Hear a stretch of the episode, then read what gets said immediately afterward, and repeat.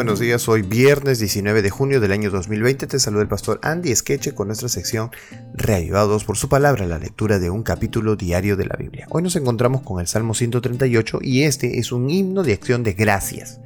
El salmista irradia ánimo, valor y fidelidad y promete reconocer a su Señor delante de todos los dioses de los paganos o ante reyes y gobernantes. Vamos a darle lectura entonces, verso 1. Te alabaré con todo mi corazón, delante de los dioses te cantaré salmos. Me postraré hacia tu santo templo y alabaré tu nombre por tu misericordia y tu fidelidad, porque has engrandecido tu nombre y tu palabra sobre todas las cosas. El día que clamé me respondiste, me fortaleciste con vigor en mi alma.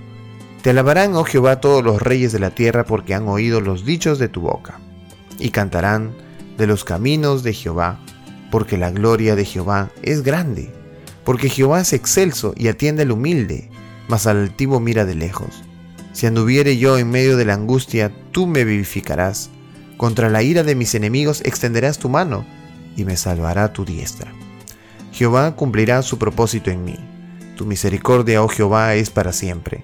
No desampares la obra de tus manos. Wow, qué pedido, ¿verdad?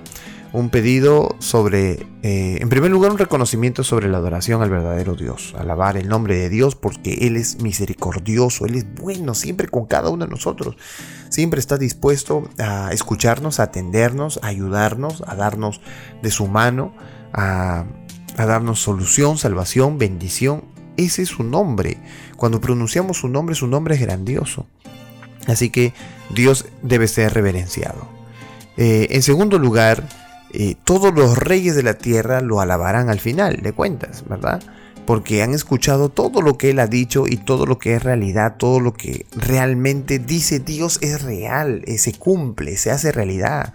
No es mentira, no es un engaño.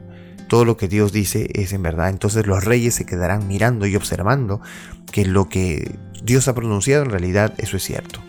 Y en tercer lugar, Dios cumple su propósito.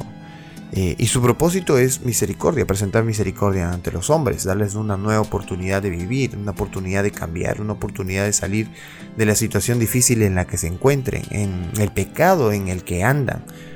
Cuán grande es Dios, cuán bueno es Dios que deja ser alabado, deja ser adorado, deja ser querido y cuán necesario es para nuestra vida hoy. Que Dios pueda bendecirnos en esta mañana y seamos reavivados por su palabra.